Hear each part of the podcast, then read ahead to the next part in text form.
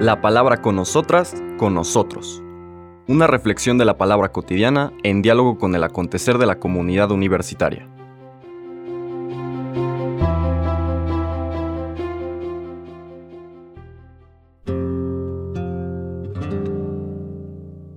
Hola, buenos días. Bienvenidas, bienvenidos a la palabra con nosotras, con nosotros. Hoy miércoles 25 de enero si bien seguimos en esta tercera semana del tiempo ordinario, la Iglesia nos presenta una fiesta, la fiesta de la conversión de San Pablo, y por ser fiesta cambian las lecturas. Tanto la primera como la segunda están enfocadas a que podamos meditar el sentido de esta fiesta. Y por eso, aunque el Evangelio es de Marcos, coincidentemente, no vamos a leer el párrafo, la escena siguiente a la de ayer, este encuentro de Jesús o la venida de su madre y sus hermanos para buscarlo, y la enseñanza del Señor que en el reino de Dios lo que nos vincula más allá que la sangre es el amor compartido. Y ese amor compartido es más fuerte inclusive que el vínculo de la sangre. Para esta fiesta el texto que vamos a escuchar es lo que se conoce como la gran comisión o el gran envío que el Señor hace. Y es realmente el final del Evangelio de San Marcos, cuando el Señor le da esta, este encargo a su comunidad, representada por los apóstoles, y desde luego Pablo es uno de los apóstoles, algunos hasta dicen es el apóstol por antonomasia, y por eso utilizamos esta lectura para meditar el sentido de la fiesta del día de hoy. Son los versículos 15 y 18 de este capítulo 16 de Marcos. En aquel tiempo se apareció Jesús a los once y les dijo, Vayan por todo el mundo y prediquen el Evangelio a toda criatura. El que crea y se bautice se salvará. El que se resista a creer será condenado. Estos son los milagros que acompañarán a los que hayan creído. Arrojarán demonios en mi nombre, hablarán lenguas nuevas, cogerán serpientes en sus manos, y si beben un veneno mortal, no les hará daño. Impondrán las manos a los enfermos, y éstos quedarán sanos. Palabra del Señor. Bueno, la fiesta de hoy es la conversión de Pablo. Cuando Pablo finalmente entiende que su vocación es precisamente lo que Marcos al final de su capítulo nos, nos transmite, ¿no? Acoger, tener confianza en esta buena noticia del Señor Jesús, este Evangelio, y habiendo visto transformada su vida, compartir esa buena noticia con las personas que nos rodean.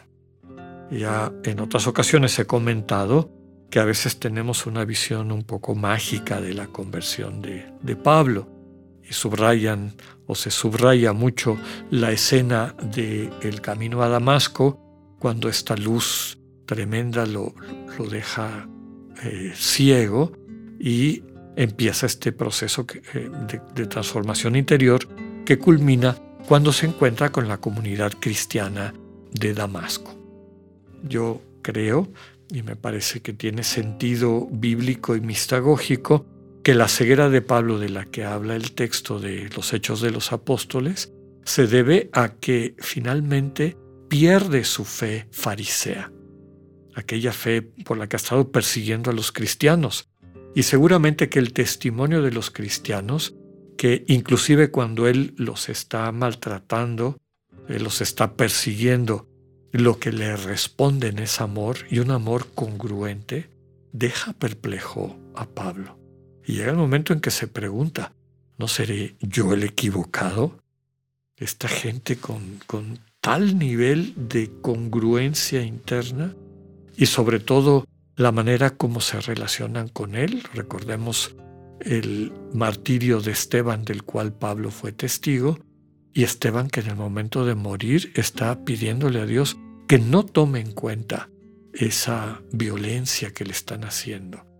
es decir, está intercediendo por aquellos que le están haciendo el mal, que le están haciendo daño. Entonces todo esto va socavando la confianza de Pablo en esta antigua religión farisaica en la que estaba involucrado. Y llega el momento en que se vuelve ateo de esa religión, o sea, se le cae todas sus pretensiones.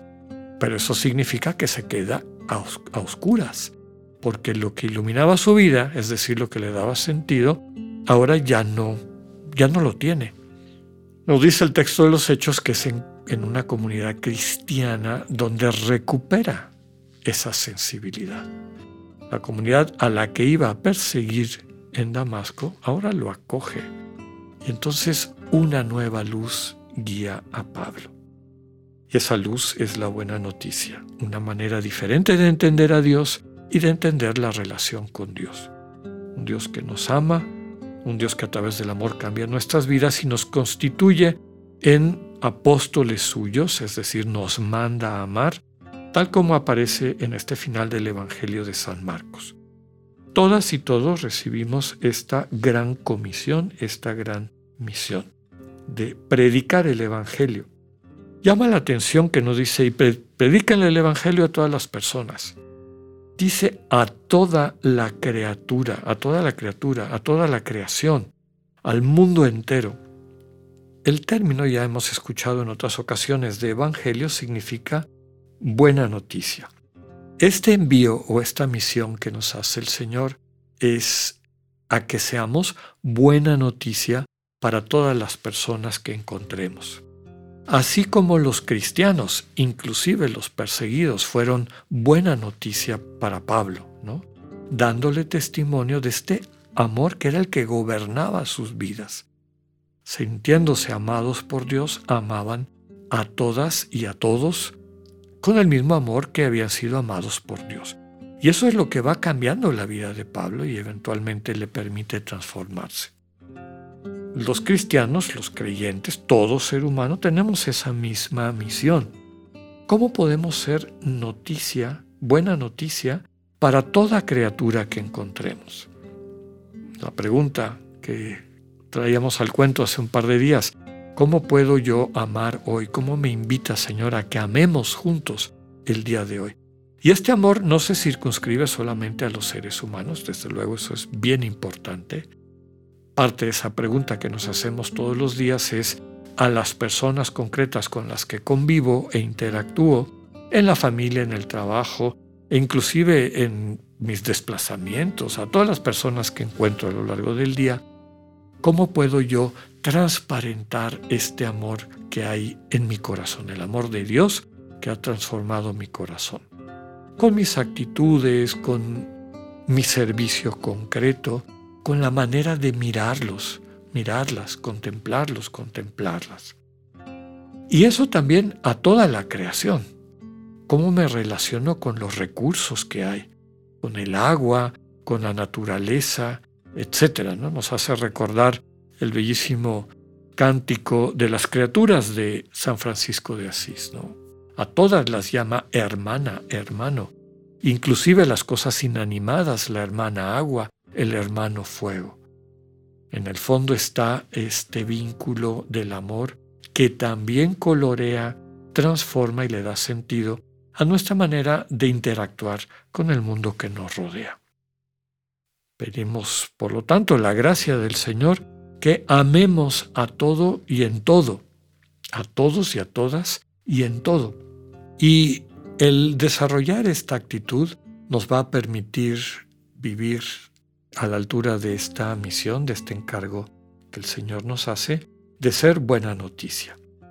Cuando amamos, cuando bendecimos a nuestro entorno humano y no solamente humano, animal y vegetal, material, con esta actitud, entonces somos capaces de poder experimentar en nosotros estas promesas con las que termina el texto de Marcos. ¿no?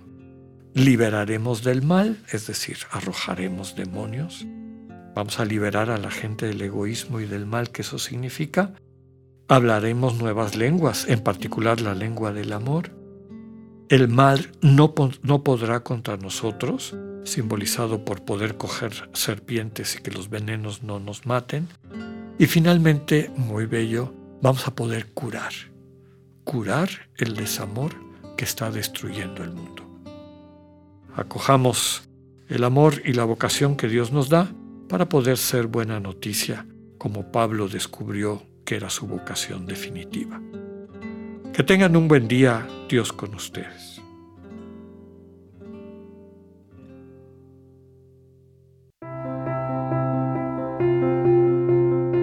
Acabamos de escuchar el mensaje del Padre Alexander Satirka. Escúchalo de lunes a viernes a las 8.45 de la mañana por radiveroleón.com o a través de nuestra app gratuita para iOS y Android. Radivero León, no todo está dicho.